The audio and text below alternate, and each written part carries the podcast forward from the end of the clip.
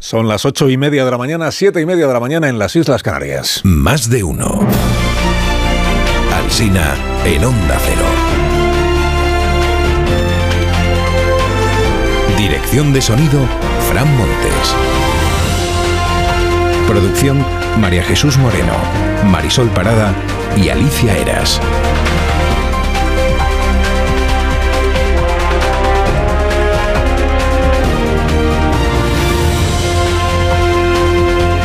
Estrenando la mañana de este viernes, viernes 9 de febrero, y aquí estaremos hasta las 12 y 20. Si usted quiere, pues acompañarnos o que le acompañemos un ratito, pues aquí vamos a estar. Echando la mañana en la prensa del día, pues el asunto es el Parlamento Europeo y la conexión rusa. Están eh, los diarios que dan gran relevancia a esta resolución que ayer se aprobó en Estrasburgo, que son el periódico, El Mundo, ABC, La Razón, El Español, El Confidencial.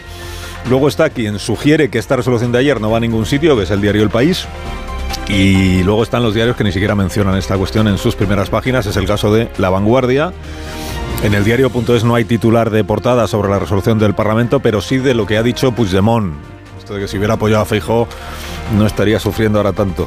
La enciclopedia, la encíclica eh, Puigdemónica, la encíclica abre también el plural con el título Puigdemont advierte al PP de que todo se sabrá.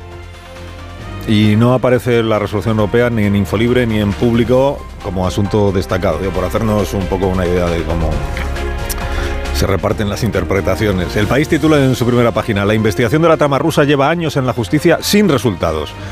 Digamos que la noticia de ayer no es exactamente esta, es lo del Parlamento Europeo, pero este es un, es un elemento de, apoyo adicional a la información. También es una forma de cuestionar que la resolución del Parlamento Europeo tenga sentido, porque investigar ya se ha investigado judicialmente en España, es un poco lo que dice la crónica. Al menos dos causas judiciales sin que se haya imputado a nadie por traición, se lee en esta información del país. La vanguardia le dedica a esta cuestión media página interior, sin mayor relevancia, y después lo que sí cuenta es que Luis Jacques, se ha dado de baja en el Consejo de la República. Esto es como darse de baja en, una asociación de barrio, pero...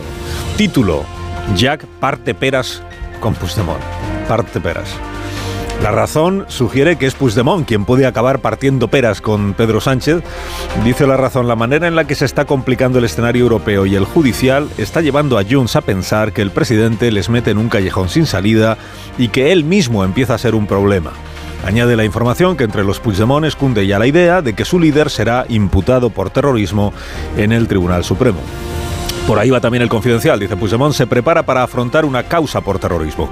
Los abogados ya estudian cómo responder ante un nuevo procedimiento y su intención es cuestionar la competencia del Tribunal Supremo. Opina Ignacio Varela que Pedro Sánchez se enfrenta a un problema político formidable en Europa si persevera en sacar adelante la amnistía y que es inconcebible que no se dé por aludido o por enterado de este mensaje del Parlamento Europeo del que él es destinatario significado. En ABC recuerda Maite Pagaza en la tercera que Puigdemont pidió en el año 2019 que la Unión Europea levantara las sanciones a Putin y que lo hizo en una entrevista en Sputnik, que es el vehículo habitual o uno de ellos de la desinformación rusa, en este caso la desinformación sobre Cataluña. Editorial del Español. Sánchez está en un dilema existencial. Tiene que elegir entre Puigdemont y la Unión Europea. Retroceder en la amnistía le desalojaría de la Moncloa pero avanzar le convertiría en cómplice del antieuropeísmo afín al Kremlin. Esto además en Madrid, los juristas de la Comisión de Venecia, bueno, siguen en Madrid. Hoy se reúnen, entre otros, con el fiscal general del Estado. No sé qué pensarán los juristas de la Comisión de Venecia de la ley de amnistía, pero sí han podido constatar ayer que carece de consenso entre los grupos políticos y en la sociedad, y que más que unir, divide. divide. Hay elecciones en Galicia, no se nos olvida, luego hablaremos con Gómez Besteiro, el candidato del Partido Socialista. Declara Marta Lois, delegada de Yolanda Díaz en Galicia, que se ve de vicepresidenta de la Junta. Al menos es realista y sabe que presidenta no va a ser. Se ve de vicepresidenta. Impresión extendida en los diarios sobre la revuelta agraria, que se radicaliza la revuelta. Esta frase de uno de los que protestan que destaca el mundo, dice, se va a liar muy gorda. 20 minutos publica mensajes de los grupos de WhatsApp que comparten los agricultores como estos mensajes, por ejemplo. Ayer cayó Barcelona, mañana caerá Madrid. Para cortar carreteras, rocas grandes y estiércol. A los antidisturbios, fango y pintura. Y dice también la información que hay división de opiniones entre los agricultores respecto de lo de ir a Ferraz mañana. No politicemos la marcha, dice uno de ellos. Dice, si van tractores a Ferraz, que vayan también a Génova y a la sede de Vox. Y dice otro, fuera políticos y come gambas de nuestras protestas. Come gambas viene a ser la versión moderna de maestros del buen comer y catedráticos del buen beber, que decía, que decía García. Portada del correo hoy, Silvia, esta mujer que ha sido asesinada la ilusionada madre que adoptó a sus presuntos asesinos es el título de la primera página. Es el crimen de Castro Urdiales. Abre también la edición de hoy del diario Montañés. Cuenta que Silvia y su marido querían adoptar un niño, pero adoptaron dos para no separarlos, a los dos hermanos, que entonces tenían dos y cuatro años. Han pasado 11 años de aquello. Y se describe a la mujer asesinada como entregada a los demás, de profesión ceradora en el hospital, catequista y muy creyente. Cuentan los vecinos que las discusiones en esta familia, dicen las crónicas, las discusiones eran frecuentes, que se escuchaban gritos día sí, día también. La pregunta que se repite siempre que sucede un suceso como estos es ¿pero por qué? ¿Pero por qué? ¿Pero por qué? Pues todavía se sabe poco en realidad de en qué circunstancias se produjo esa agresión mortal o fatal de uno de los de uno de los críos. Apuestas en Estados Unidos. Las quinielas dicen que en el Tribunal Supremo ganará la tesis de que Donald Trump puede presentarse a las elecciones. Está acusado de insurrección sedición, diríamos aquí, cuando aquí había delito de sedición, pero su abogado dice que como mucho aquello fue, eh, fueron desórdenes públicos, no sé si agravados o sin agravar, desórdenes públicos. Dice, mira, esto es la judicialización de la política en versión Estados Unidos. Quizá lo que Biden debería hacer con Trump pues es primero amnistiarlo, luego dialogar, porque hay un conflicto allí, y tercero, normalizar a Donald Trump en aras de la concordia. Porque además las encuestas entre los votantes de Trump dicen que es un tío estupendo. Y esto pues hay que tenerlo en cuenta, pues son muchísimos los que lo piensan. A Biden le ha hecho un favor envenenado un fiscal esta madrugada, ha renunciado a presentar cargos contra Biden, bueno, ha renunciado a llevar el asunto ante un gran jurado sobre los documentos confidenciales que se llevó Biden cuando era vicepresidente de los Estados Unidos. Ha dicho el fiscal que, que, no ve que tenga mucho sentido llevar el asunto ante un gran jurado porque el gran jurado lo que valoraría sobre todo es que estamos ante un señor tan mayor y con tan mala memoria ya, es que tiene más de 80 años, es que el día que vino a declarar no se acordaba ni de cuándo murió su hijo, en fin, que, que no habría jurado que lo pudiera inculpar. Y dice, ¿para eso para qué vamos a ir? Claro, la descripción que ha hecho de, Biden pues es ideal para presentarse a un segundo mandato del presidente de los Estados Unidos. Se ha revuelto Biden alegando que él no incumplió la ley y que eso es lo más relevante, ¿no? y, y que él no tiene problemas de memoria. Ha dicho, mi memoria es buena y a continuación pues ha confundido México con Egipto. President of Mexico, Sisi, presidente, did not want to open up the gate. presidente de México al Sisi. El presidente de México es López Obrador, pero bueno, son cosas que Bueno, hay nuevos candidatos para ingresar en la fachosfera, atención, o candidatas en este caso. Nayate Lachmi se pregunta en el diario El País, el articulista, ¿a qué escuela feminista habrá asistido Pedro Sánchez para parecerle tan divertida la canción Zorra? Empieza su columna Nayat con ironía. Dice, me voy a presentar a Eurovisión con una canción que diga Mora, Mora, Mora. Luego cuestiona que Zorra sea subversiva. Dice, el sistema neoliberal no ha hecho más que promover, premiar y elevar a modelo ejemplar la mujer bomba sexual, siempre dispuesta a todo. Ayer nos preguntábamos aquí, por cierto, si con esto de la fachosfera no acabará pasando como ha ocurrido con Zorra o con el sanchismo o con la fasionaria. Esto de que el palabra se resignifica, como se dice ahora, y los que son atacados o criticados con esa palabra acaban abrazándola como bandera. Es lo que hizo Sánchez con el sanchismo, acuérdese. Esto es lo que dicen los autores de Zorra que están haciendo con la palabra Zorra.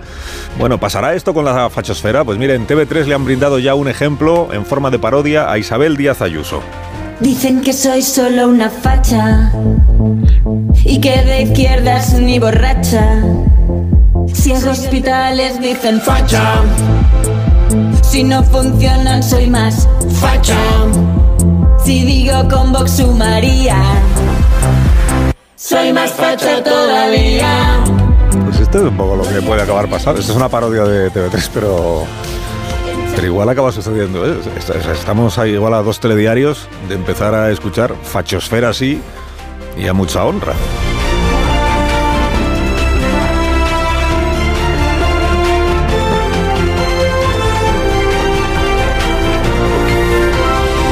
Con Carlos Alsina en Onda Cero, somos más de uno. Metes en la cama y no paras de toser, escucha este consejo de Bio3 y duerme del tirón esta noche. Vaya tos. No sé si he cogido frío o un catarro, pero esta tos me está matando y los niños están igual. Con la llegada del frío y la contaminación aparecen los resfriados y la tos. Si te preocupan la tos y la irritación, no lo dudes. Consulta a tu farmacéutico. Bio3 Fitobronc es un jarabe balsámico con sustancias vegetales activas y miel que ayuda a suavizar y despejar la garganta. Bio3 Fitobronc, jarabe adultos y jarabe niños, actúa para toda la familia. Este invierno confía en tu farmacéutico y en Bio3.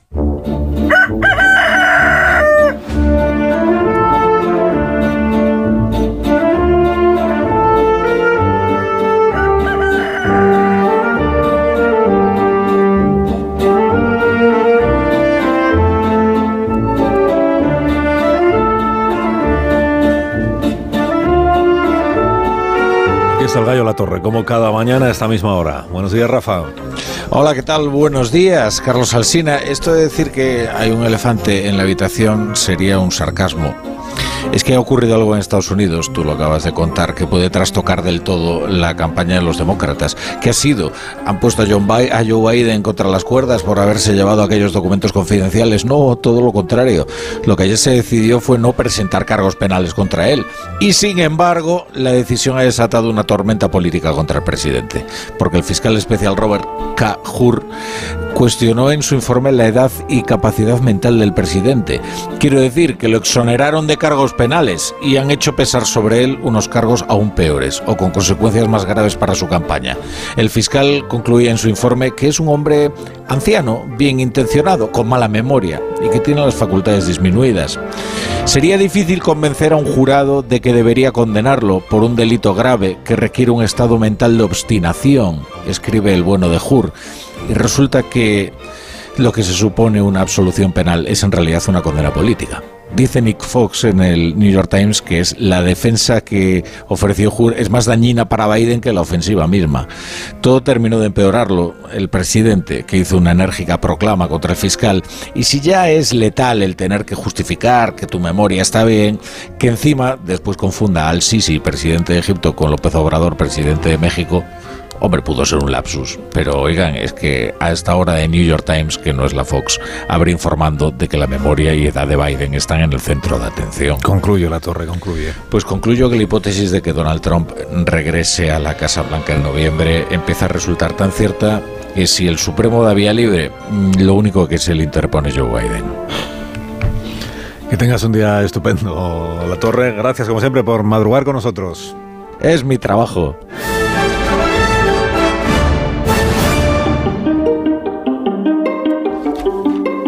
Ahora la noticia sostenible del día de la mano de Iberdrola, por ti y por el planeta. El abaratamiento de las energías renovables, especialmente la solar fotovoltaica, está impulsando la desalación de agua de mar como una solución viable a la escasez de agua. España podrá seguir los pasos de los más avanzados en la materia, Emiratos Árabes Unidos e Israel, donde el 100% y el 25% del agua para consumo humano ya viene del mar. Se espera que el precio del agua desalada se reduzca significativamente, haciéndola más accesible, lo que fortalecerá la seguridad hídrica y estimulará la economía local, especialmente en zonas con sequías recurrentes. La desalación con energía renovable se presenta como una herramienta crucial para afrontar la escasez de agua y construir un futuro más sostenible. La Unión Europea apuesta por el hidrógeno verde para frenar el cambio climático. En Iberdrola somos líderes en la descarbonización de la industria, con la mayor planta de hidrógeno verde de Europa. Únete a las energías limpias de la mano de un líder mundial. Iberdrola, por ti, por el planeta. Empresa colaboradora con el programa Universo Mujer. Tertulia esta mañana aquí en la radio en Más de Uno. Está Nacho Cardero, buenos días. Muy buenos días. David Jiménez Torres, buenos días David. Muy buenos días. Antonio Casado, buenos días. Buenos días. Y Amon Rubén, buenos días. ¿Qué también. tal, Carlos? ¿Cómo estás? Bueno, que os veía muy interesados con el asunto de Biden. Eh, Sí. El fiscal que le exculpa, bueno, no es que le exculpe, el fiscal lo que dice es que no tiene sentido eh, llevar el asunto ante un gran jurado, porque lo que va a decir el jurado es que es un señor ya tan mayor y con tan mala memoria que como para que, que generará, la, que, que- ¿cómo se llama? Lo de la duda razonable. Este. Mm. Que existirá la duda razonable de si lo que declare Biden o lo que pues, se corresponde con lo que sucedió. Y que entonces que no ve que haya motivo. Esto es, esta es lo que explica el fiscal. La conclusión cuál es, pues que está retratando a Biden. A la vez que dice no sigamos con el caso, le está retratando como un señor que igual ya no está en condiciones de dirigir el país. ¿no? Sí, pero hoy es un buen día, creo que la combinación de esa noticia con la de el, caso ante el, Tribunal Supremo en Estados Unidos de la posibilidad de que Trump se, se presente a las elecciones, creo que es un buen, un buen momento para ver hasta qué punto Biden es un desastre, pero Trump es un peligro. Es decir, eh, la, Biden es, un candidato desastroso y es verdaderamente un fracaso del Partido Demócrata que hayan sido incapaces de poner un candidato más, eh, más apto para las próximas eh, elecciones. Ya lo fue en las, en las anteriores. Pero es que los cargos que pesan sobre Trump son de una gravedad tan enorme. ayer había una noticia muy interesante de, de Jill Lepore en el New Yorker que explicaba que es que la decimocuarta enmienda en Estados Unidos, cualquier interpretación recta de su significado, lleva a concluir que Trump no se puede presentar a estas elecciones por haber participado en un intento de subvertir el orden mm. constitucional en el país y que precisamente un Tribunal Supremo estadounidense que se ha destacado por sus interpretaciones de la Constitución según el significado que tenían en el momento en el que se aprobaron, que esto es lo que ocurre siempre con las armas, ¿no? la idea de si la interpretación original es que los padres fundadores querían que hubiera armas en el país, entonces tiene que haber armas en el país, lo mismo tiene que ocurrir con la decimocuarta enmienda que originalmente se aprobó para que que gente que había participado en el intento de secesión de la guerra civil, en las estructuras que intentaron subvertir el orden constitucional, no pudiera ocupar cargos públicos después de la guerra civil. ¿no? Y es muy difícil leer lo que pasó el 6 de, de, enero de 2021 como sencillamente unos desórdenes públicos, toda vez que Trump estaba jaleando a la multitud que entró en el Capitolio y que su objetivo era cambiar el resultado de las elecciones. Mm. A ver, si, yo he entendido bien la discusión en la que están en el Tribunal Supremo, si la he entendido bien, porque eh, la, cuestión no es si alguien que ha liderado una insurrección mm. eh, puede ser presidente de los Estados Unidos, sino si se puede inhabilitar a cualquier ciudadano para presentarse a las elecciones. Entonces lo que dicen es, Hombre, haciendo una interpretación de lo que dice el texto, no encontramos motivos para inhabilitar a nadie como candidato. Otra cosa es que una vez, si ganara, fíjate, si ganara las elecciones presidenciales, entonces el Congreso de los Estados Unidos podría inhabilitarle para ejercer la presidencia de los Estados Unidos. Dice ya, ¿y qué, sentido tiene entonces que se presente a las elecciones si en el caso de que las gane lo van a lo, lo, podrían inhabilitar como presidente? Dice el Supremo, ya, pero es que son dos ámbitos distintos. Uno es el de concurrir a las elecciones, otro es el de asumir el cargo.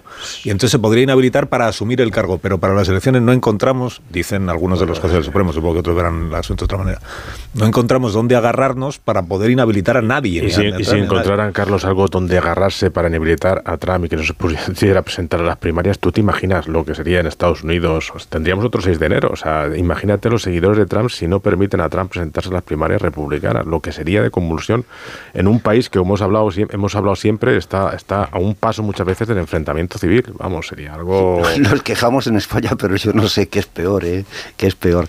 Hombre, es evidente que ya lo que se ha instalado en la opinión pública y va a operar, va a cursar en la, en la discusión eh, eh, previa a las elecciones es el hecho de que eh, ninguno de los dos, efectivamente, eh, tiene razón David, ninguno de los dos, eh, son un peligro los dos. En este caso es que, mm, parece mentira, pero una eximente del cargo de traición... Yo veo más peligro uno que otro.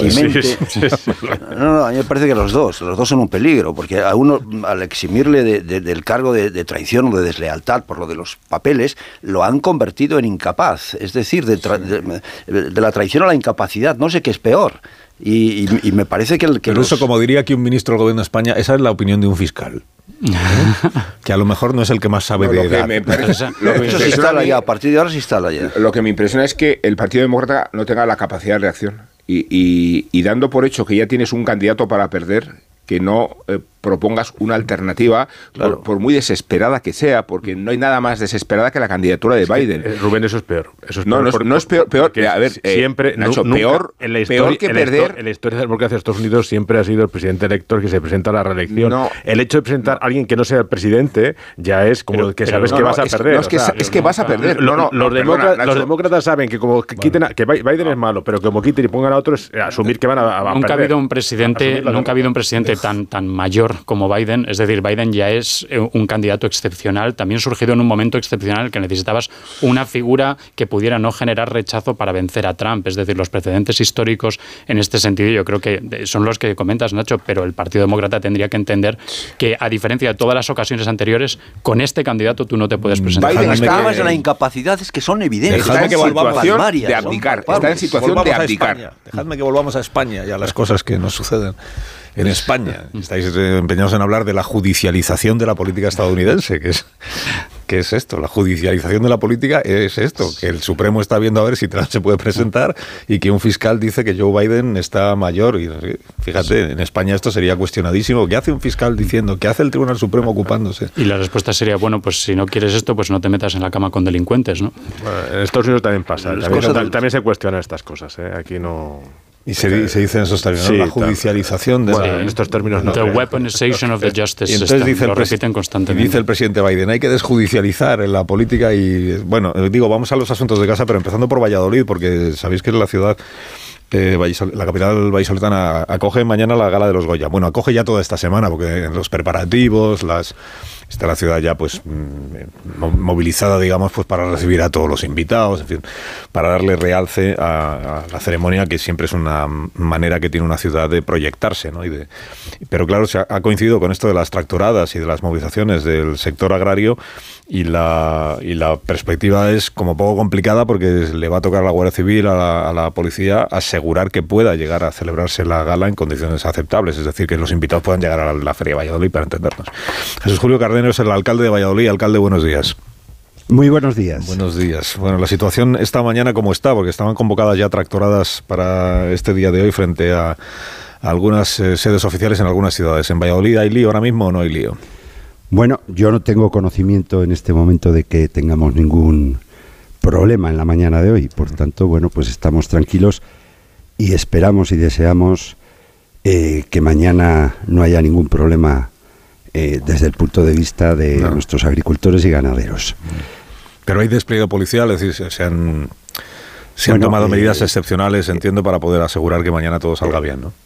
Lógicamente, las fuerzas y cuerpos de seguridad del Estado han tomado las decisiones oportunas eh, precisamente para garantizar que la gala se pueda celebrar de una manera tranquila y de una manera alegre como supone eh, una fiesta del cine de esta categoría. En todo caso, yo sí que le digo una cosa, entiendo muy bien las reivindicaciones de nuestros agricultores y ganaderos. Los problemas son unos problemas en muchos casos atávicos y en otros casos son problemas sobrevenidos. La Unión Europea creo que en este tema se está dando un pie, se está dando un tiro en el pie y, por tanto nuestra agricultura y ganadería necesita atención. Yo he sido consejero de Agricultura aquí en la Junta de Castilla y León y sé de lo que estoy hablando. Ahora bien, los agricultores y los ganaderos tienen que respetar la normal convivencia, en este caso de las ciudades, hay otras fórmulas a través de las cuales poder expresar sus reivindicaciones, mismamente a través de las organizaciones profesionales agrarias, y hay que atender a nuestra agricultura y a nuestra ganadería. Es necesario atenderla, es necesario escucharla, comemos de ella y por tanto Europa yo creo que se está extralimitando eh, con la toma de decisiones. Se impone necesariamente que a todos los productos procedan de donde procedan se le impongan las mismas reglas, lo que se llaman las cláusulas espejo, y no aplicar medidas distintas si son productos eh, de la Unión Europea, un plus eh, de obligatoriedad, de obligatoriedad en los requisitos, y si son de terceros países, bueno, pues una mayor laxitud en esos requisitos. Por tanto, nuestros agricultores y ganaderos están reivindicando lo que como le digo, es histórico, pero cada día se está actualizando más, que es la necesidad de que atendamos de forma clara y contundente las necesidades del campo, en este caso del campo español. Los agricultores lo que, lo que dicen, al menos algunas de las organizaciones agrarias o de las plataformas que están convocando las protestas, es si vamos por el cauce eh, oficial a través de nuestras organizaciones, de la interlocución con las administraciones, está muy bien, pero no tenemos ningún eco y, por tanto no hay ninguna presión eh, social. Mientras que si eh, tomamos las carreteras, cortamos los accesos, nos hacemos notar en las grandes ciudades y ante acontecimientos muy relevantes, por ejemplo lo de mañana de, los Goya, conseguimos que haya problemas para, entonces sí, entonces es verdad, los medios de comunicación nos hacemos eco de ello y se genera un debate social y los, mm, las administraciones o los dirigentes políticos son más sensibles o son más receptivos a las demandas que se les están planteando. ¿no?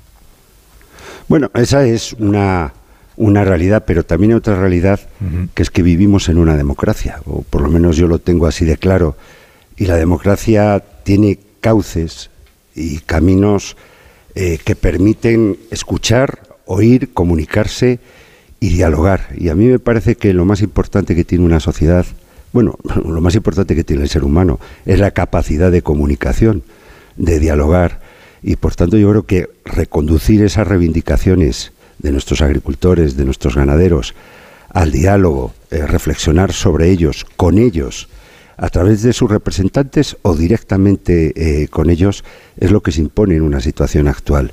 Repito e insisto, Europa se extralimita, determinadas normas españolas también lo hacen, piensen ustedes en la ley de bienestar animal. Fíjense que estas reivindicaciones no están pidiendo que se incrementen las ayudas de la PAC, lo que están pidiendo es un reconocimiento al campo y que no se extralimite eh, la petición de requisitos eh, para poder cobrar esa PAC o para, como les decía anteriormente, eh, los productos españoles en referencia a otros productos de otros terceros países fuera de la Unión Europea. Yo creo que es un momento en, la que, en el que Europa tiene que pensar hacia dónde quiere ir y qué velocidad tiene que llevar en la consecución de ese objetivo. Y eso vale para la agricultura y vale para otros sectores. Piense usted en un sector tan importante para Valladolid como es el de la automoción. Eh, la normativa europea, que hay países que lógicamente ya están manifestando su contrariedad. Miren lo que están diciendo los alemanes, los italianos, a esa velocidad que se ha impuesto para llegar al coche eléctrico y que claro, eh, los países orientales y sobre todo ellos China, pues ahí nos están dando, eh, sin lugar a dudas, un zarpazo importante y nos lo dan, ¿por qué? Porque las condiciones de trabajo, desde un punto de vista social, económico, incluso técnico, son distintas y los requisitos que imponemos aquí tienen un plus, como le decía anteriormente, respecto a lo que le imponemos a los productos venido, eh, que vienen de terceros países. ¿Y, la gala de los Goya qué significa para la ciudad de Valladolid? Que entiendo que es lo que al alcalde más le, más le importará en el día de mañana, que todo salga bien y que, y que sirva ¿no? de, de, escaparate una ceremonia como la de mañana, una gala, la presencia de gente tan famosa en este acontecimiento. Mire, la, la gala de los Goya nos viene preocupando desde hace mucho tiempo, porque nosotros cuando asumimos la responsabilidad en este mandato nos encontramos eh, con un contrato firmado sin consignación presupuestaria.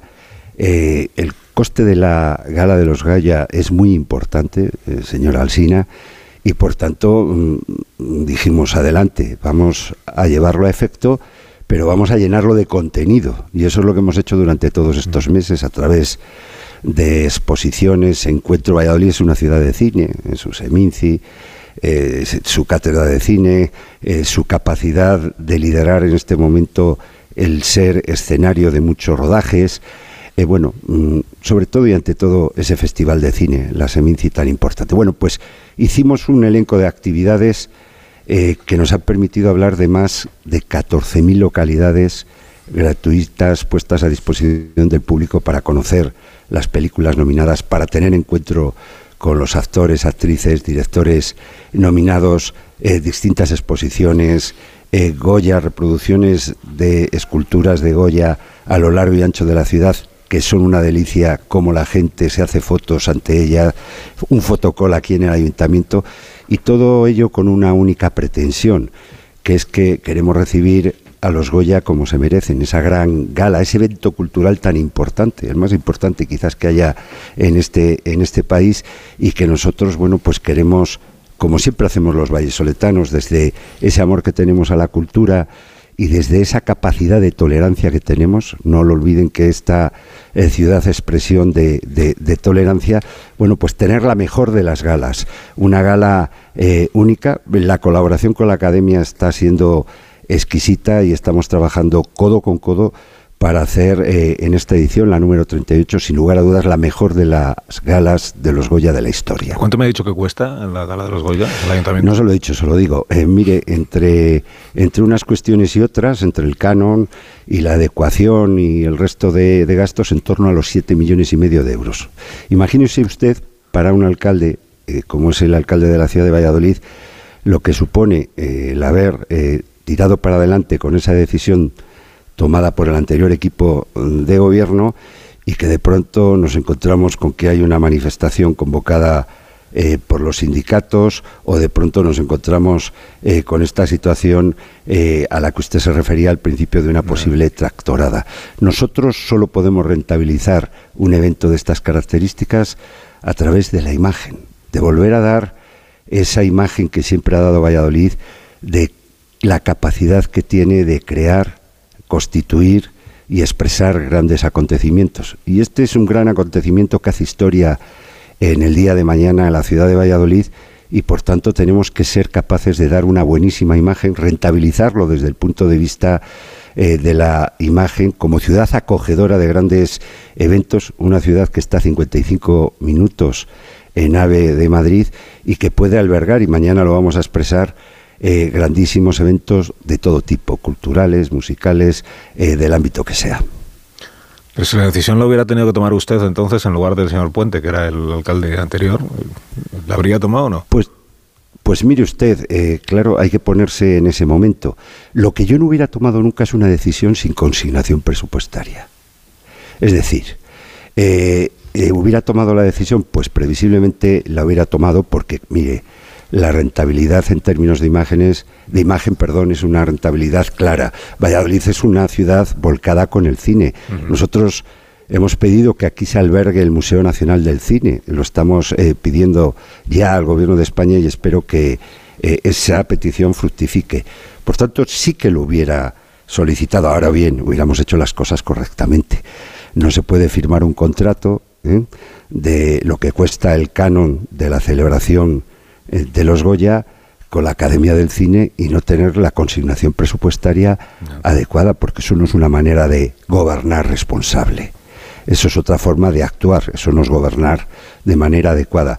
Por tanto, lo hubiera hecho, pero lo hubiera hecho mm, consignando presupuestariamente y si a mí me hubiera sucedido otro, pues que se hubiera encontrado con la decisión tomada, pero con los dineros puestos en su sitio para poderlo llevar a efecto. Alcalde de Valladolid, gracias por haber estado con nosotros esta mañana y que vaya bien la jornada del sábado para la ciudad de Valladolid y para la gala de los Goya. Cuídese.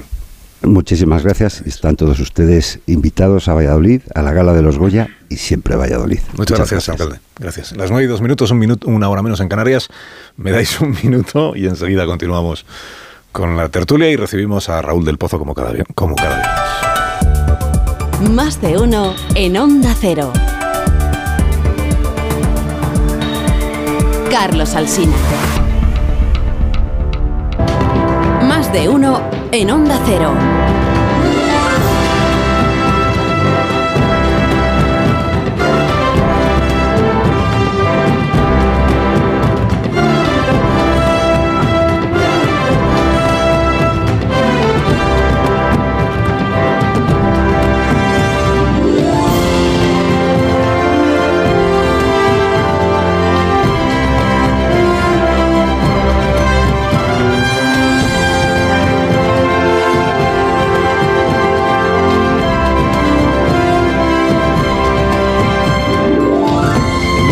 7 minutos, una hora menos en las Islas Canarias. Enseguida con Antonio Casado, David Jiménez Torres, Nacho Cardero y Rubén Amón recibiremos también al candidato del Partido Socialista a la presidencia de la Junta de Galicia, al, señor Gómez Besteiro que tiene la amabilidad de atendernos esta mañana unos minutos.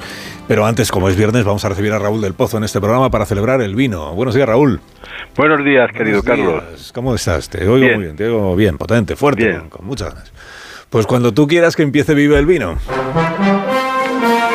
Por fin, por fin la Eurocámara se ha pronunciado contra el desafío catalán, el ataque del gobierno a los jueces y el pacto entre el Kremlin y los separatistas.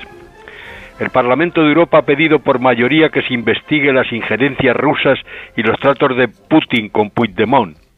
Putin, peligro. Eh, con él no se puede tomar un café. y es el de la Lubianka, está a cinco minutos de la Plaza Roja y de la Catedral de San Basilio. Fue el sucesor de Beria y se crió en la KGB.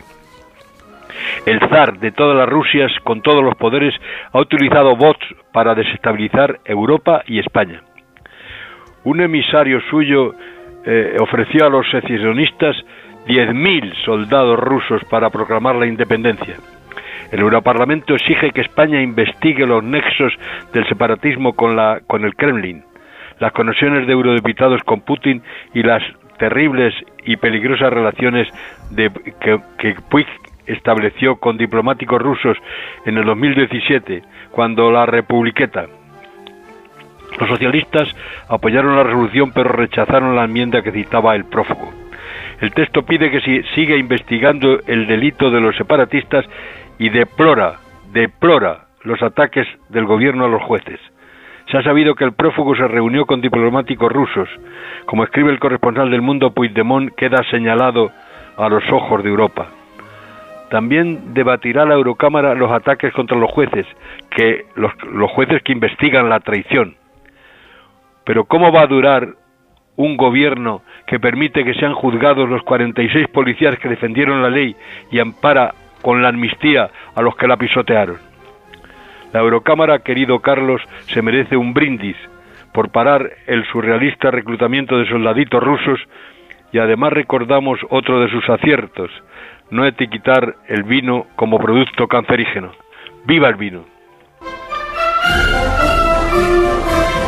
Nunca tomes un café con... Que tengas un fin de semana magnífico. No, nunca tomes un café con Putin, ¿eh? te, lo, te lo aconsejo. No lo tenía yo previsto, pero bueno, No, agradezco el consejo. Cuídate, Raúl. Que Un fuerte abrazo. Un gran fin de semana. Va a colgar Raúl del Pozo. A ver.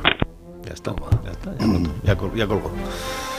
Bueno, pues a celebrar el vino y a celebrar el carnaval, que estamos de carnavales. Este, sois, sois muy de carnaval vosotros, ¿no? Los contertulios de este Totalmente. programa. Más mínimo. Vamos, Eso lo sabemos. El tocado este que llevamos hoy ahí tan espectacular. David, pues no se pierde Más mínimo. la fiesta.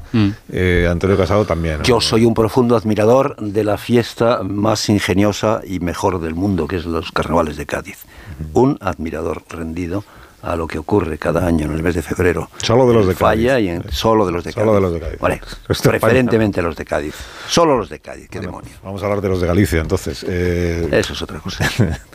está Galicia en campaña electoral, estamos ya en el penúltimo fin de semana, o sea, el domingo de la semana que viene, sabéis que son las elecciones autonómicas y veremos ahí qué es lo que sucede, si las encuestas afinan o no afinan, si, si hay sorpresa, si no hay sorpresa, cómo queda cada uno y luego qué posibilidades hay de que gobierne el PP o de que gobierne una coalición del el PSDG-PSOE E con el bloque, el bloque con el PSOE. Señor eh, Gómez Besteiro, José Ramón, es el candidato del Partido Socialista a la presidencia de la Junta de Galicia. Señor Gómez Besteiro, buenos días. Muy buenos días. ¿Qué tal? ¿Cómo estamos? Aquí estamos, en plena campaña electoral y en plenos carnavales también. hay muy buenos carnavales aquí en Galicia. Pero el, el- el señor Gómez Besteiro se pierde los carnavales este año o la campaña electoral cuenta como, como carnaval, se homologa como, carnaval. Bueno, pues de todo habrá un poco, ¿no? Pues también tenemos que aprovechar un poco los carnavales, que, que- en Galicia también eh, tienen mucha intensidad. Así que, bueno, haremos de todo un poco, como debemos hacer en campaña, ¿no? La verdad es que la campaña electoral, y este ya es comentario antes de preguntarle cosas, ¿eh? La campaña electoral en Galicia, mm, al margen de las cosas que se dicen los candidatos a los otros, que forma parte de lo, suy- del, del- de lo propio de una campaña electoral, el- percibo que sí hay una buena relación personal entre los aspirantes de, de todos los partidos, al menos así se vio en el debate del otro día en la, en la TVG, y eso sí que, es, sí que es de agradecer, es decir, que se dicen ustedes las cosas que se tienen que decir, pero luego son capaces de irse a tomar, no sé si todos a la vez, pero sí por lo menos de dos en dos o de tres en tres, son capaces de irse a Bueno. tomar un café o ¿no? un vino. A lo mejor tanto como eso no, pero es verdad que, que, bueno, yo, y, y hablo por mí, ¿no? Creo que yo concibo la política como, bueno, pues como la discusión, como eh, la pasión, incluso en la transmisión de lo que queremos hacer para los próximos cuatro años, pero en todo caso la política es eso, discusión y corre- yo la concibo como corrección y sobre todo en los tiempos que vivimos como el acordar para avanzar. Así que, bueno, esa es mi forma de entender la política y, y- y así es la política en la que creo. Declara, Marta Lois, que es la candidata de Sumar, hoy en el diario El País, en una entrevista, que Sumar va a ser el cemento de un gobierno con el bloque y con el Partido Socialista. En el mundo dice Marta Lois que ella se ve de vicepresidenta de ese, de ese gobierno del PSOE, el bloque y Sumar. Y, ¿Y qué papel le reserva entonces a usted en ese posible gobierno tripartito? Bueno, yo, yo, en campaña electoral y todas las fuerzas políticas diseñan ese proyecto de futuro como el mejor el mejor futuro posible para Galicia, ¿no? Eh, bueno, me pregunta a mí, yo lo concibo efectivamente como un pasar página, ¿no? Para, para el futuro de, de Galicia. Todos los todos los datos, todas las, esas, esas cifras que marcan eh, cómo estamos en Galicia marca que los últimos 15 años de gobierno del Partido Popular no fueron buenos para Galicia. Y, a partir de ahí, eh, el Partido Socialista quiere construir un, futuro de una Galicia mejor, con más empleo, con más empleo industrial sobre todo. Estamos haciendo mucho hincapié en el peso industrial futuro de Galicia. En segundo lugar, pues con más derechos, eh, más derechos, con una referencia clara a todos los servicios públicos que se vieron deteriorados y gravemente afectados durante estos últimos 15 años. Me refiero fundamentalmente al mundo de la sanidad pública y del mundo de la dependencia. Y finalmente, pues yo lo que defiendo es esa ambición de país, esa, esa Galicia que tiene que ser protagonista en España, en esa España que surgió del 23 de julio, pues que es diferente, diversa, plural, abierta, en definitiva, esa ambición de país que no mire tanto hacia adentro, sino hacia afuera, porque yo creo que estamos en el momento de que Galicia necesita enchufarse a España y a Europa. Siempre que le escucho, José Ramón, a usted y a, la oposición en Galicia, esto, eh, decir que los 15 años de gobierno del PP han empeorado eh, notablemente la situación en Galicia, claro, son 15 años de, mayorías absolutas. Siempre me pregunto si es que los gallegos son masoquistas y, y no se dan cuenta de cuánto ha ido empeorando Galicia por culpa del gobierno al que le han seguido dando una mayoría absoluta tras otra. Sí, pero yo, yo le hago un balance hoy en, relación con, con, estos últimos gobiernos. Por lo tanto, creo que es un balance lo suficientemente grande en, en periodo, en periodo temporal como para hacer un análisis sensato y analizar las cifras. Cuando yo hablo de que en Galicia perdimos 100.000 habitantes eh, y España en el mismo periodo gana un millón, es que algo está pasando, ¿no? Y no precisamente bueno. Cuando yo digo que hemos pedido capacidad, ocupación laboral, que hemos perdido casi 80.000 eh, puestos de trabajo en, Galicia y por tanto hemos perdido peso en relación con España, mientras que en el mismo periodo se ha ganado casi 800.000 empleos, es algo que no se está haciendo bien. Y cuando además de todo eso se triplica la deuda pública, pues efectivamente, cuando menos coincidiremos en que algo malo está pasando aquí, ¿no? Bueno, y es lógico, yo creo que racionalizar una campaña también es tomar eh, datos objetivos que no sean discutidos, pero que efectivamente nos centre ante el problema evidente en el que estamos en, en Galicia, ¿no? Que es que Galicia crece menos que el resto de España y por tanto yo soy partidario de corregirlo y así me dirijo a los electores con un modelo que yo creo que es absolutamente creíble, que es absolutamente fiable y que representa pues un cambio hacia algo seguro y solvente, que es lo que creo que tenemos que ofrecer a los gallegos eh, hoy en día. Porque usted guarda buen recuerdo del bipartito, de aquella experiencia de gobierno de coalición del PSOE con, el bloque en el año 2003. Sí, y, le digo por qué, porque yo soy muy enamorado de, los datos y de las cifras. Y ayer mismo, ayer mismo establecí una comparación y decía, oye, ¿cuánta vivienda protegida pública se hizo? Ahora que todos coincidimos, creo que la mayoría coincidimos en que efectivamente es necesario impulsar ese parque de viviendas públicos pensando en que la gente joven y no tan joven pueda eh, eh, acceder a una vivienda en condiciones de bueno de normalidad o al menos eh, pues que en su renta no pese más de un 30 o 35% el gasto que destina a la vivienda. Mm. Pero si comparamos esas cifras, en aquel periodo, 2005-2009, en Galicia se construyeron 10.500 viviendas públicas. Bueno, pues en el mismo periodo, el mismo periodo, ¿no? En los 15 años de Partido Popular, el número fue de 5.000, justamente la mitad. Quiero decir que son datos que revelan pues una forma de entender la política, una forma de hacer la acción política y en definitiva pues la crudeza de las propias cifras que revelan que no es lo mismo que gobiernen unos que que gobiernen otros. He dicho yo 2003 y es verdad, es 2005, 2003 fueron las catalanas de, de Pascual. Sí, 2005-2009 fue el periodo de ese gobierno. Sí, con, con el señor Pérez Touriño y el señor eh, Quintana, si no me acuerdo, si no recuerdo mal. Sí, sí, sí. Y sí. Si, si, dan los números, porque esta es la cuestión, primero tienen que votar los gallegos, que para eso se hacen las elecciones, y luego ver cómo queda el Parlamento Autonómico. Si les dan los números a ustedes, al PSOE y al Bloque, y les dan para gobernar, quiero decir, porque el PP pierde la mayoría absoluta. Eh, se entiende que preside el gobierno de la Junta quien tiene más escaños que el otro, ¿no? El que queda por delante es el presidente, ¿o no? Bueno, se entiende eso, pero no necesariamente tiene que ser así, pero bueno, parece que lo lógico apunta a eso, ¿no?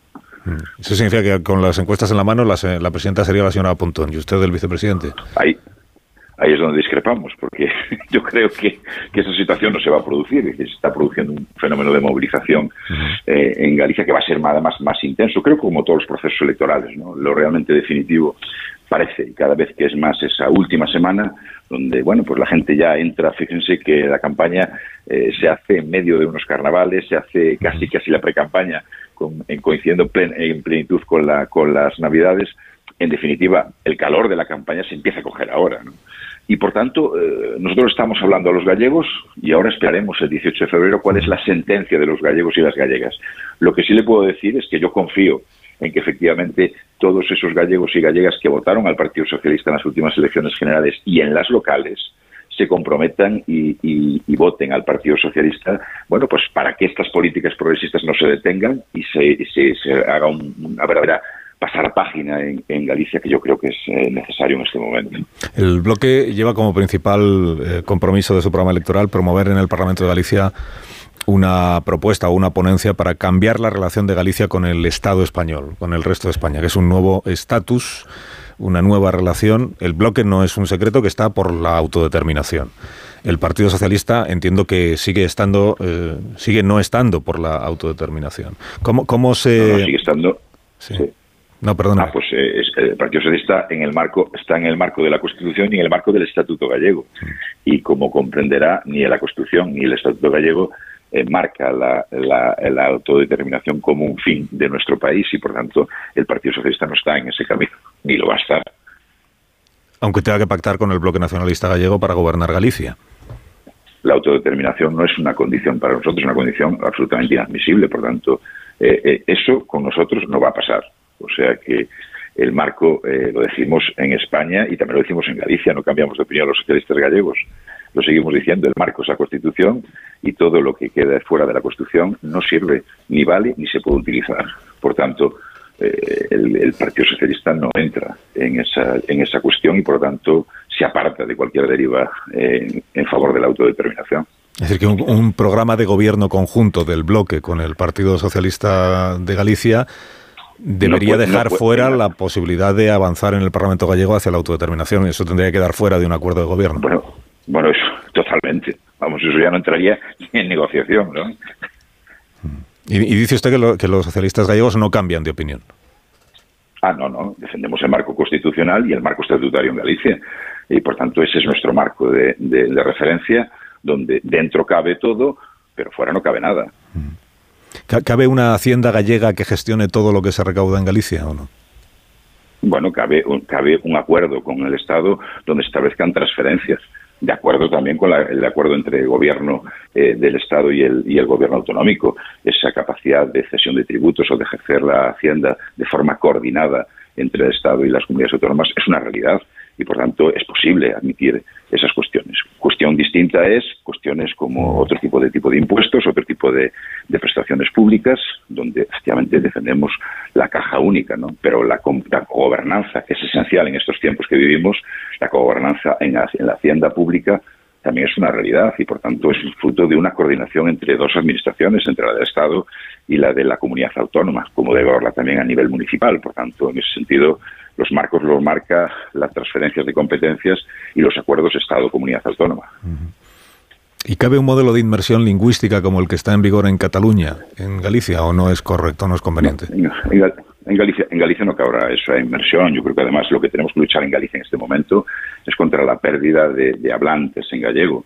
Y eso sí que es una responsabilidad como país que somos y nacionalidad histórica, sí que es nuestra responsabilidad promoverlo, defenderlo eh, y elevarlo eh, a cuotas de, cuotas más importantes donde se incorporen más hablantes gallegos. A partir de ahí, desde el principio del respeto y de la tolerancia a las lenguas cooficiales, lógicamente eh, eh, nuestra apuesta tiene que ser también defender nuestra cultura, impulsarla y, aumentar su, difusión y su puesta en práctica. Y por tanto que cada vez haya más gente que hable gallego y después que lo hablen mejor. Así que esa apuesta es una apuesta desde la tolerancia y desde y desde respeto también a la, lengua cooficial, en este caso el español también en Galicia. El Partido Socialista de Galicia en lo que sí está es en un nuevo Estatuto de Autonomía, entiendo, ¿no? En reformar el Estatuto de Autonomía que está en vigor.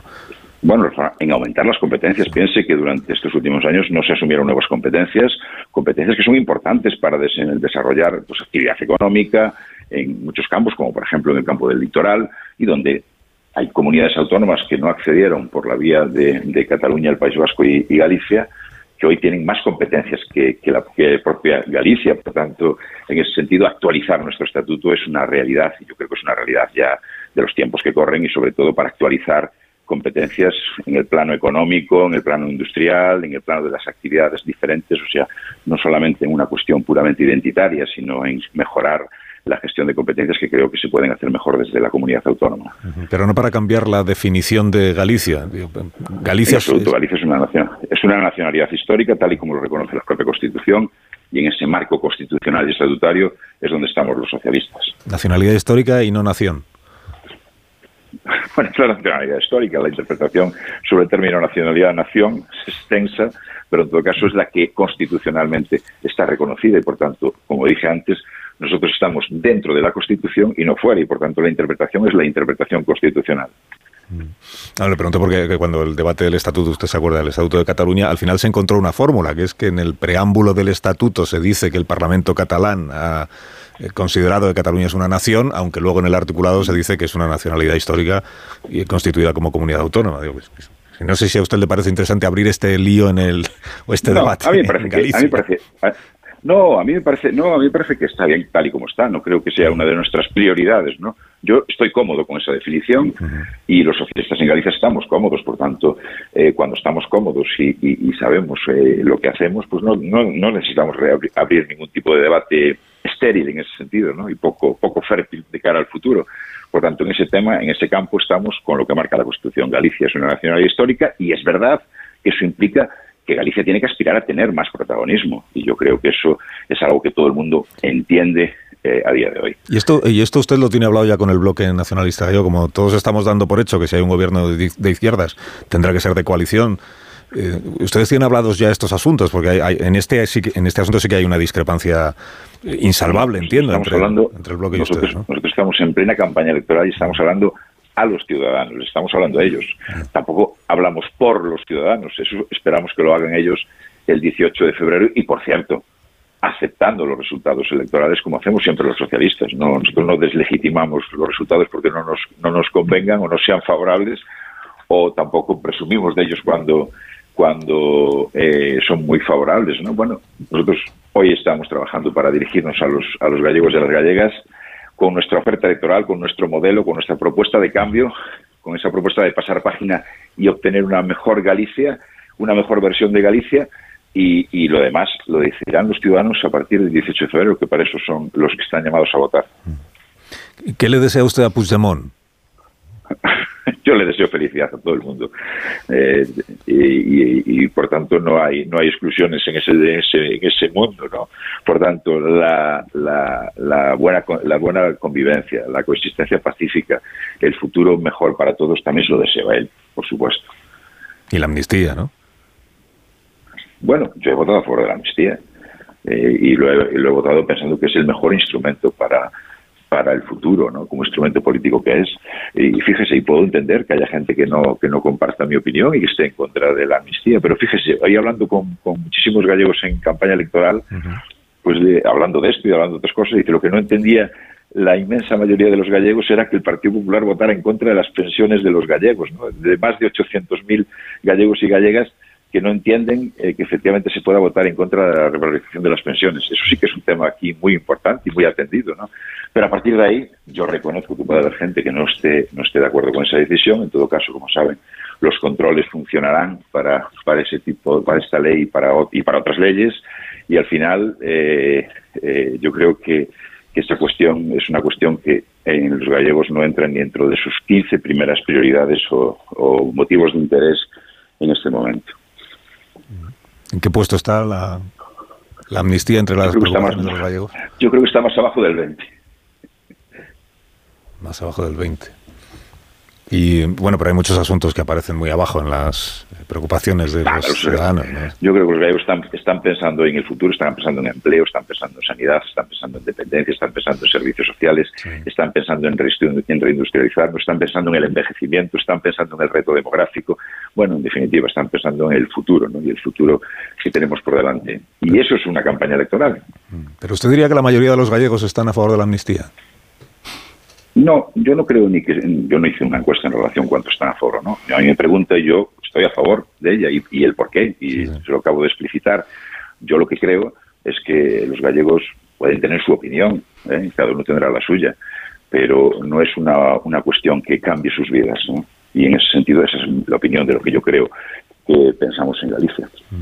Y con los gallegos con los que habla, eh, no, entienden esto de que el PP vote en contra de la subida de las pensiones y entienden... Ah, bueno, eso sí que es verdad que no me encontré, eso sí que, la fiabilidad de mi encuesta, ¿no? de, mi encuentro con ciudadanos, sí es verdad sí es verdad que no me encontré ni al primero que entendiera eso. Y es verdad, es, es difícil de entender, ¿no? Es decir, oiga, ¿por qué se vota en contra de unas pensiones, de la revalorización de las pensiones, cuando es una cuestión que afecta, pues como le digo, a casi 800.000 eh, gallegos y gallegas? Bueno, pues no lo entienden, pero bueno, pues lo podrán explicar. Supongo que lo explicarán a su manera y lo entenderán o no. Pero ellos de entrada no lo entienden. ¿Y, entienden que ustedes estén empeñados en amnistiar a Puigdemont y que él no se deje? No, entienden, lo, ya dije que había, habría gente que no, que, no consideraba bien la amnistía, como otra la considera positiva. Eh, lo que le dije es que no me encontré a ninguno que estuviera a favor de la posición del Partido Popular en materia de pensiones que también tiene mucho que ver con España y con la caja única. ¿eh? Por tanto, bueno, eh, son opiniones y por tanto, en función de unas cosas u otras, les darán más relevancia o no. En todo caso, yo, esa es la experiencia que tengo y es la que pongo en su conocimiento. Señor Gómez Besteiro, le agradezco mucho que nos haya atendido esta mañana. ¿En algún momento se ha arrepentido usted de no haber estudiado periodismo? ¿O, viendo, cómo pues, somos? Pues, no, no, no. Sí que lo pensé. lo pensé. Bueno, y a lo mejor no se me, no se me daba mal. Pero igual, en bien, casos, eh, fue, fue, fue un verdadero placer, Carlos. Lo mismo le digo. Eh, que vaya bien el resto de la campaña electoral. El domingo 18, pues contaremos en la noche electoral cómo le va a cada uno. Y luego ya, pues si usted quiere, el, lunes, el lunes 19, pues hablamos y vemos cómo ha ido. Y quién va a gobernar Galicia, que es lo más importante. Sí, señor. Cuídese. de los gallegos, claro que sí. Gracias. Muchas gracias. un abrazo. Adiós, un abrazo.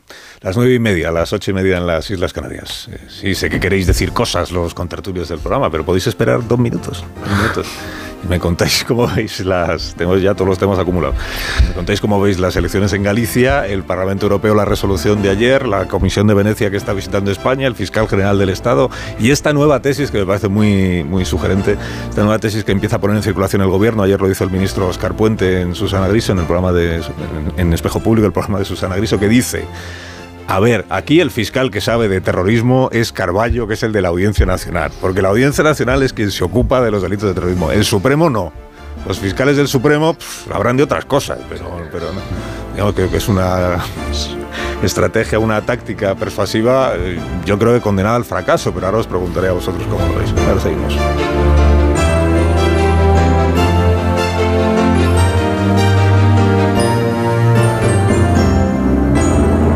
De uno. Onda Cero. Carlos Alsina.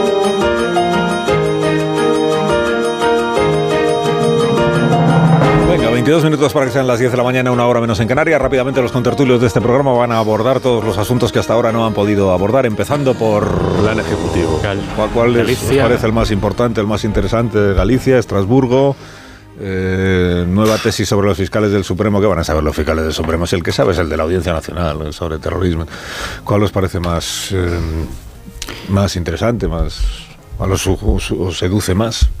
Como os quedéis callados, se acaba el programa. Y no lo, inmediato, lo inmediato parece ser que es lo de las tractoradas, ¿no? el movimiento del, campo. A mí me parece que, que algo deberemos decir de, de eso. Eh, Estamos olvidando ya las reivindicaciones por las que han empezado todas estas tractoradas. Se ha puesto ya de actualidad los choques, la, interrupción de, eh, de las vías eh, de comunicación, el riesgo de desabastecimiento, las intervenciones de las fuerzas de seguridad del Estado. Eh, eso quiere decir que esto tiene, mm, tiene una vida corta. Eh, es decir, esa simpatía que había en principio con, el hombre, con los hombres del campo, con la despensa de, de, las zonas urbanas, con la competencia desleal, con la, los apremios medioambientales, todo eso cuando se empiece a escenificar este, esto a lo que me refiero, los choques con la, con la, uh, con la policía, Um, y los cortes de, carretera me parece que se puede que se puede invertir. Eh, bueno yo creo que las cartas están tiradas eh, eh, vamos a ir a más se va a complicar no parece que vayan a ceder lo de lo de los Goya y lo de Madrid va a agravar el asunto y, me parece que están corriendo ese riesgo los, los hombres del campo, ¿no? que se pasen en su reivindicación y empiece a ser antipática su causa. Es verdad que en la entrevista con el alcalde de Valladolid eh, quedaba claro hasta qué punto creo que se está desdibujando el debate ¿no? de, la, de la cuestión de fondo. Es decir, el problema aquí son las políticas de comercio de la Unión Europea, o el problema aquí es, son las consecuencias de la aplicación de políticas verdes, de políticas de transición energética, eh, también dentro de la Unión Europea, ¿no? Pero me parece que son debates distintos, ¿no? De cuáles deberían ser nuestros tratados, comerciales con otros países y eh, por otro lado, el debate de cómo debería eh, llevarse a cabo la, la, transición energética, las políticas verdes, etcétera. Yo creo que en este, en este segundo aspecto, creo que Ojalá fuera todo tan fácil como pintan las caricaturas, ¿no? Ojalá eh, estuviéramos ante un problema artificial creado por unos pijos ecologistas alemanes que aplican una agenda que no tiene en cuenta el mundo real. O, ojalá estuviéramos ante la protesta de unos eh, cavernícolas reaccionarios que se resisten al avance eh, imparable de, la modernidad y de la lucha contra el cambio climático. ¿no? Yo, yo más bien me temo que estemos viendo eh, la, demostración de hasta qué punto no podemos tenerlo todo. ¿no? Eh, queremos una transición energética, queremos unas políticas verdes y una ambición eh, en la lucha contra el cambio climático, pero no queremos que se produzca un estallido social por parte de los sectores enormes que se van a ver irremediablemente afectados por ello. ¿no? Y yo creo que en el mundo más optimista todos pensamos que se pueden armonizar estos dos deseos. Se puede armonizar la lucha contra el cambio climático y no generar unos daños enormes a los sectores, pues en este caso el sector primario, pero no solamente que se van a ver afectados por ello. Pero luego la pregunta es qué ocurre si esa armonía es imposible. Si eso, si eso no se puede lograr, ¿no? Y a qué escenario social los próximos 5 o 10 años nos, nos aboca. Eh, eso es lo que, lo que a mí me, me, preocupa especialmente, sobre todo porque no tengo una respuesta posible ¿no? de cuál debería priorizarse. Es lo que decía ayer un poco el ministro, el ministro Planas. ¿no? Las, las imágenes que vimos ayer fueron terribles, la verdad. Eh, tanto el scratch a la Chivite como las pedradas que dieron a la Guardia Civil, cómo zarandeaban el coche, eh, un tractor ahí que, que se iba yendo hacia la derecha, tirando un coche al arcén, sacándolo de la calzada. Es decir, fueron imágenes un poco como decía Antonio, que al final los agricultores del campo tenían el favor de la opinión pública y en cuanto sacas a colación la violencia, problemas de desabastecimiento, pues lo pierden y lo pueden perder rápidamente como yo creo que se están produciendo. Respecto a las razones que te escribían aquí mis compañeros, a día de hoy, después de todas las manifestaciones y protestas, yo no sé exactamente eh, cuáles eran las razones o las demandas que escribían los agricultores. Y ayer a, a mí me pasa un poco también lo que al ministro Planas en las declaraciones de ayer, ¿no? que decía que había que, que para mí que lo que un poco en consonancia con lo que decías, flexibilizar la PAC, que es lo único que se puede hacer, a lo mejor meter mano a una política agraria común, que como decías es, es muy es realmente incompatible, es muy difícil de combinar con la globalización, con el libre mercado, con, con eh, países que exportan a España pues eh, productos oh, más baratos y, pues, seguramente de peor calidad. Es complicado, ¿no? Y después decía eh, Planas, el ministro, también que, que sería bueno que especificaran o enumeraran las demandas concretas que están pidiendo los agricultores para poder satisfacerlas, ¿no? Y igual que hace unos años, pues sí se conocían, ¿no? Que realmente pues la carestía de los costes y los bajos precios de origen y están perdiendo muchísimo dinero, pues ahora el momento no es tan malo para los agricultores y entonces entramos un poco en el tema más, más ideológico, ¿no? que es el tema de la agenda verde, burocracia, etcétera, etcétera donde hay, pues bueno, yo creo que, al final de en todas estas protestas sí que hay un trasfondo ideológico, político muy claro y también un trasfondo ideológico que, que, al principio de las protestas era parecía que lo capitalizaba la derecha y que se veía a la derecha que podía ganar en este pulso de, de la trinchera, las guerras culturales a la izquierda, pero con estas últimas imágenes que comentaba al principio, pues yo creo que a lo mejor se da la vuelta y, y le empieza a perder. Ramón quería hablar del Parlamento de Estrasburgo. Sí, Y- aprovechando que habías de Europa, pues vamos a abrir un poco el, solución el foco y vamos a centrarnos en, en esta resolución de ayer que sitúa al Partido Socialista votando exactamente lo contrario de lo que defiende en España, eh, simplificando las cosas. ¿El PSOE se contradice? Cáspita. No doy crédito. Lo, lo que pasa es que contemporáneamente no ha sucedido muchas veces. pero ha, rectificado... Ni siquiera se contradice del todo. Porque si te contradices ya te contradices del todo, pero se contradice un poco. Sí, bueno, quiero decir que eh, eh, es verdad que Ciudadanos ha desaparecido del mapa político español, pero todavía tiene vigencia y corpulencia en la Unión Europea y es de agradecer que Adrián Vázquez, el nombre de ese partido, eh, desgraciadamente extinto, eh, haya sido uno de los artífices de, ese aspecto crucial de la resolución donde se menciona explícitamente a Puigdemont, explícitamente a Puigdemont y sus relaciones con el Kremlin. Y que esa resolución haya sido apoyada no solo por el Partido Popular Europeo, sino también por los socialistas, demuestra cómo es posible que Sánchez proteja en España al líder que se teme en Europa. Eh, ¿Cómo es posible que eh, la gobernabilidad en España la garantice el independentismo que malogra el proyecto comunitario?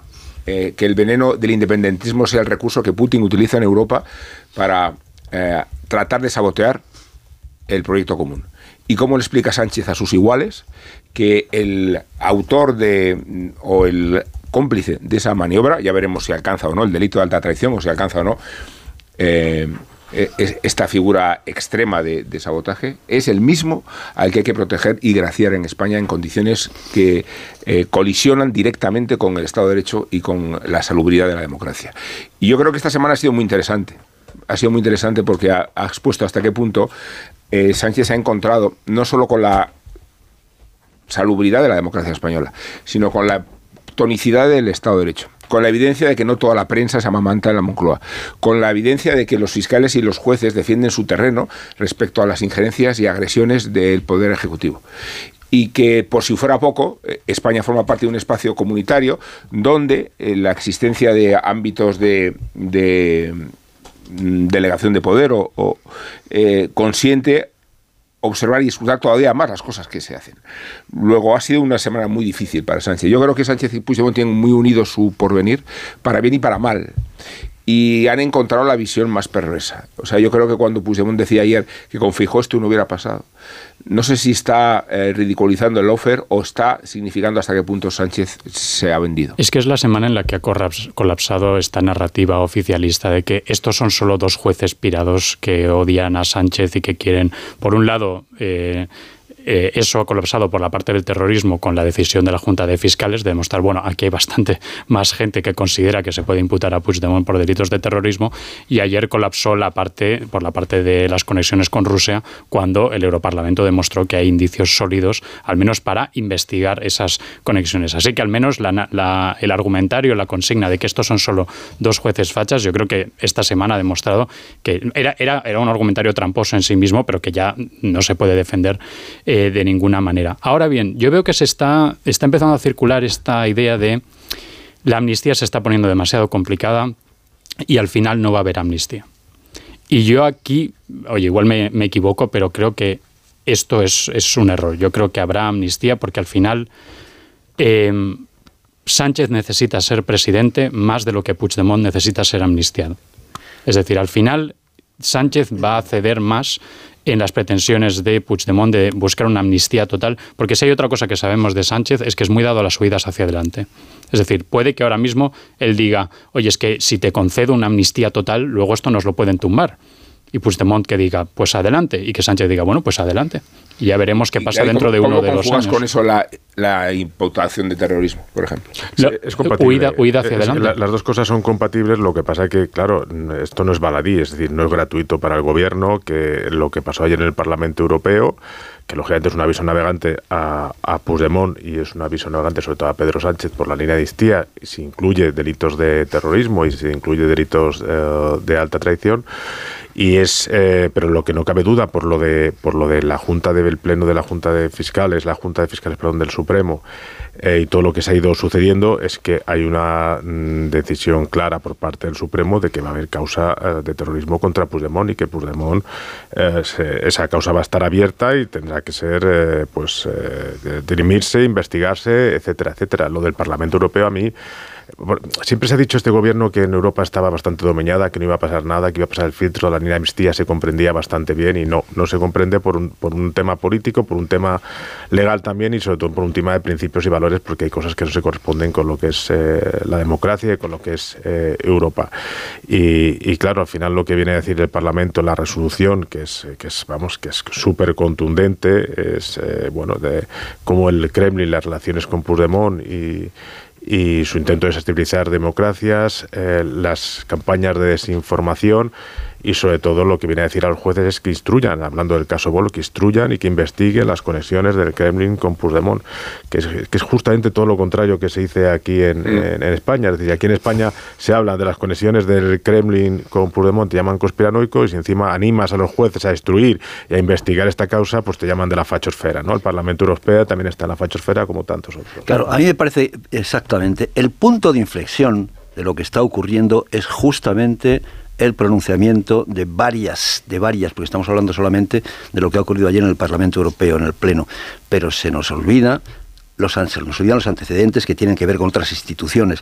La Comisión Europea ya ha advertido que se lo está tomando muy en serio, que se está tomando muy en serio lo de la ley de amnistía, que está mirando a ver eh, eh, los límites eh, que puede estar traspasando. En el Parlamento Europeo el, pleno de ayer, pero también la Comisión de Justicia. En la Comisión de Justicia se ha insistido mucho en el tema de la malversación, de la malversación de fondos indistintamente españoles o europeos, porque son lo mismo, no distingue, eh, como, eh, como no amnistiables y después la Comisión de Venecia. Es decir, es que es el Parlamento, es la Comisión, es la Comisión de, Venecia los que están interviniendo en un asunto que mm, desde el principio parecía que era em, estrictamente nacional. A mí me parece que este es el verdadero punto de inflexión. Y no estaría de más en esta discusión de verdad volver otra vez a las definiciones de terrorismo que hay en las Naciones Unidas, en el Código Penal, en, la Real Academia eh, Española, en las directivas de la, Unión, de la Unión Europea, si es que todas ellas, todas ellas tienen que ver con lo que ocurrió en, en, 2019, porque mm, partimos em, mentalmente de la, de la asociación, em, eh, de la asimilación mental de que terrorismo es el tiro en la nuca o es la explosión en, una, en unos grandes almacenes. ¿Y qué va? Lo que, lo que dice, lo que dice eh, en sus autos, en sus resoluciones, el, juez García Castellón, lo que dice en sus resoluciones sobre el tema de la conexión Rusia, de la traición, eh, el juez Aguirre, está perfectamente definido. Antonio, es lo que pensaba Sánchez en la entrevista a Juan Pedro Valentín. Claro, cuando él menciona que no se debe frivolizar con terrorismo ni quienes lo relativizan en función de intereses políticos, ¿verdad? Sí, sí. Era exactamente pero, esa sensibilidad. Pero todo lo que decís es cierto y al mismo tiempo sabemos, sin amnistía no hay legislatura. Y ahora mismo Puigdemont plantea que sin amnistía total no hay legislatura. Entonces, lo, lo que tenemos que preguntarnos es, ¿Sánchez qué va a elegir? ¿Sánchez va a elegir amnistía total y luego ver qué pasa? O va a elegir, ah, no, pues eh, acá pongo final a la legislatura y vamos a ir a elecciones, eh, unas elecciones que inevitablemente versarán sobre el tema de la amnistía, que el, que el propio eh, PSOE sabe que le hace daño incluso dentro de su propio electorado. Bueno, yo creo que todo lo que sabemos de Sánchez, del, de este PSOE y de la trayectoria de los últimos cinco años nos dice que elegirá huida hacia adelante. Pero lo tiene más difícil porque, porque Puigdemont ya se da cuenta que esta ley, esta ley de amnistía no le vale. Esta ley de amnistía no le vale porque tiene muchos huecos y entonces va a ir entonces le darán la amnistía o Sánchez que cede totalmente en contra de la resolución europea, etcétera, etcétera, o si no, pues... eso no lo puede hacer, eso no lo puede hacer en contra de Europa. que se lo va a dar todo, ¿no? Que se va a dar sí, le va a dar todo y luego ya se irá viendo. Por eso yo estoy más, eh, vamos, yo he estado hablando estos días con algunos juristas, con, con, con, gente que tiene que ver con el movimiento asociativo, y hay coincidencia en que si se queda aguado, si se queda en papel mojado, la amnistía será por Europa, no por el Tribunal Constitucional. Ignacio Esto es una cosa que hoy es... Buenos días. Muy buenos días. En un minuto la actualidad económica, que nos vamos. Pues en un minuto muy rápidamente decirte que las bolsas europeas abren al alza a la espera del año nuevo chino, el año del dragón, símbolo de poder y prosperidad, pero el dragón no se nota en el mercado español. mm, bueno, que está rojo como sus llamaradas. Hay que señalar que entre las fauces del dragón lo que se ve son las protestas agrarias, la huelga de Renfe y a la espera y de lo que hagan los camioneros de la plataforma del transporte.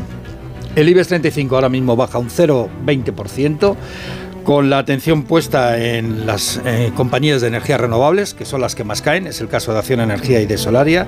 Las que más suben son Indra y Meliá, cuando el gobierno mantiene sus planes para comprar el 10% de Telefónica, aunque todavía no hay presupuestos que lo apoyen. Y una operación que pide paso y vía libre es la OPA sobre Talgo, ¿eh? de una compañía eh, Magiar, Magiar Wagon, cercana a su, a su presidente Orbán. Decir que está dispuesta, según todos los indicios, a pagar 640 millones de euros por la mítica compañía ferroviaria española. Gracias Ignacio, que tengas buen día. Ahora. Y gracias a los contertulios de este programa que hoy eh, se han ganado el, el jornal. Muchas gracias. De nada, eh, Cardero. Eh, hasta el próximo día. Buen fin de semana. Buen fin de semana para David Jiménez Torres. Buen fin de semana. Buen fin de semana para Antonio Casado. Muchas gracias, igualmente. Y hasta luego, Amón. No lo digas con tanto entusiasmo, no, no, no se vea a quedar algún oyente. Cultureta a las 11, ¿no? O sea, no, se- se quedan porque eh, estamos otros. Ya, vale.